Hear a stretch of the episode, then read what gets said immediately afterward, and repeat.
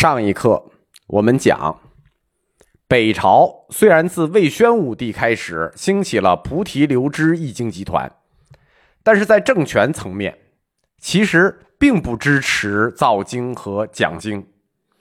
支持易经最多是从积累功德的角度去考虑的，不是从发展佛教义理的角度去考虑的，这就造成了北方佛教义学不发达。虽然易经众多，但是佛教易学的研究成果甚少。唯一的例外是对实地经论的研究。实地经论也是一部通部合译而成的，就是菩提流支、勒那摩提、佛陀善多，他们都参与了翻译。实地经论是世亲大师给《实地经》这本经写的论，所以叫实地经论。《实地经》这本经早就有了。而且翻译过很多次。最早是《华严经·实地品》的一个单行本，在西晋时期，竺法护翻译过一次，取名叫做《见备一切智德经》，它是单品，就形成一本单经，叫做《见备一切智德经》。在鸠摩罗什的时候，把这一品单独翻译成了《十住经》。佛陀跋陀罗。就是南朝道场四经集团也译过这部《华严经实地品》，在菩提流支他们的译经集团，首先翻译了世亲的《实地经论》，就是把这本经的论翻译了。翻译完《实地经论》之后，那为了统一啊，顺手把《实地经》又翻译了一遍。什么是《实地经》呢？我们简单解释一下，“实地”“实地”这个词，我们在雍和宫这门课里讲过。就是雍和宫进门的第一个牌楼写的是“实地圆通”，实地是大乘教的一个概念，是指菩萨到佛这个中间阶段修行到最终的圆通，要经历十个阶段，从初地菩萨一直到实地菩萨等觉妙觉，然后成佛，就是到了实地圆通的地步，你就成佛了。实地就是指菩萨的十个道阶，或者说你修行的十个道阶。大乘教的兴起，是佛教出现五百年以后的事情。从个人的个业解脱突破出去了，走向大众的共业解脱。大悲为根本，方便为究竟，自利利他，普度众生。它等于把佛教的宗教实践和社会活动给结合在一起了，由此形成了公元前后大乘的菩萨行者运动。菩萨行者，他所修的菩萨行覆盖的范围就非常的广泛了。最初归结为六波罗，呃，六波罗蜜，后来就扩大为十波罗蜜。但是头绪很多啊，就是成佛的路一直很模糊。十地经就是来解决这个成佛模糊的问题的。他确定了菩萨修习的十大阶段。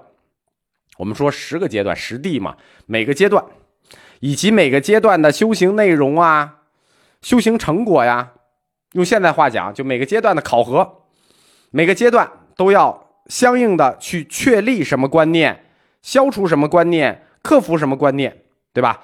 除了破坏，还要建立，不是说在这个阶段我们只要克服和消除哪些观念，只破不立，不是的。我们在菩萨修行的十个阶段中，每个阶段。要克服什么？要消除什么？要建立什么？再一个，每个阶段要思考哪些观念，建立哪些观念？光思考、光想不动行吗？当然不行。所以《十地经》里头十个阶段，它不光要有思考，它还要有行动，对吧？你破是去想哪些东西、哪些观念该消除。那你消除完这些观念，你不用做就完了，对吧？你只想不做就可以了，因为那些都是坏的。你把那些观念克服、消除了之后，那些事儿你不要做了。但是还要建立、建立起一些新的思想和观念，思考一些新的想法。那新的观念的建立就不能是只想不干的事情了，因为大乘教是要普度众生，要和整个社会活动实践结合在一起，你就要有行动，根据每个阶段建立的观念，相应的去行动。去做哪些有助于佛教的事业？我们常讲大乘教讲修行的净行果，净行果，净行果思考、行动、果报，三者是一个整体。有了思，有了行，那你当然就有果了，对吧？有因就有果，你有了行，自然就有果。十地经明示了一经修习可以获得什么样的果报，每个阶段。简单的说，十个阶段有十个阶段任务，每个阶段应该得到什么样的果报？破立行，先是如何破，然后是如何立，最后是如何行。这就是十地经的这个叫什么？呃，次第。菩提心为因，每个阶段的目标都是果。根据十地经给我们指出的这个目标任务，一步一步，或者说一地一地的跃迁，实地嘛，一地一地的跃迁，不断的从低向高跃迁，不断的从低向高提升，最终就达到了由染转净，就是由污染转向清净的这个过程。那把你的思想从世间的认识转向佛教的智慧，换言之，就是使人的认识观念从世俗化完全转向佛理化。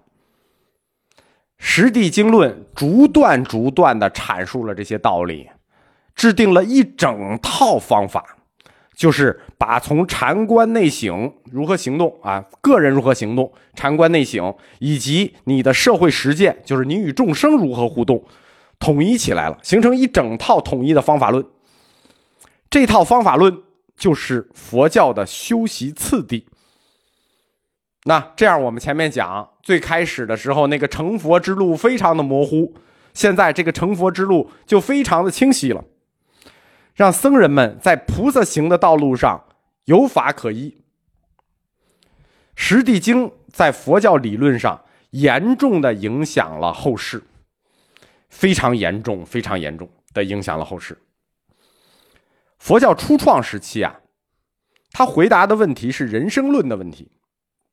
人生是苦，苦集灭道，十二因缘的链条，这是什么？这是谈人、谈人生的问题。当他上升为宗教的时候，就是到了大成阶段，他就要解答宇宙论的问题。因为你是宗教，你就得解答宇宙论的问题。解答宇宙论的问题，你就必须解答宇宙的原点问题。什么是宇宙的原点问题？创世论。你只要是宗教，你就必须向信众回答什么创世。佛教在创世说上，针对世界的本源提出两个，他提出了两个啊，但是理论上又没有贯通的，带有世界观性质的论点，就是世界如何创世呢？佛教一次提出了俩，但这两个它没有贯通。一个叫做阿赖耶识创世，一个叫做自性清净心创世，两套创世学说。阿赖耶识创世与自性清净心创世没有打通，那这回就高级了啊，高级了。实地经论的现前地卷说，菩萨作是念。三界虚妄，但一心作。哎，这世界哪来的？三界虚妄，但一心作，一心来的，一心做来的，这就是创世世界这么来的。在出欢喜地卷却说，名色供阿赖耶识生。啊，这回名色什么？名色就是这个世界构成啊，世界构成就是名色。哎，世界又是供阿赖耶识生的。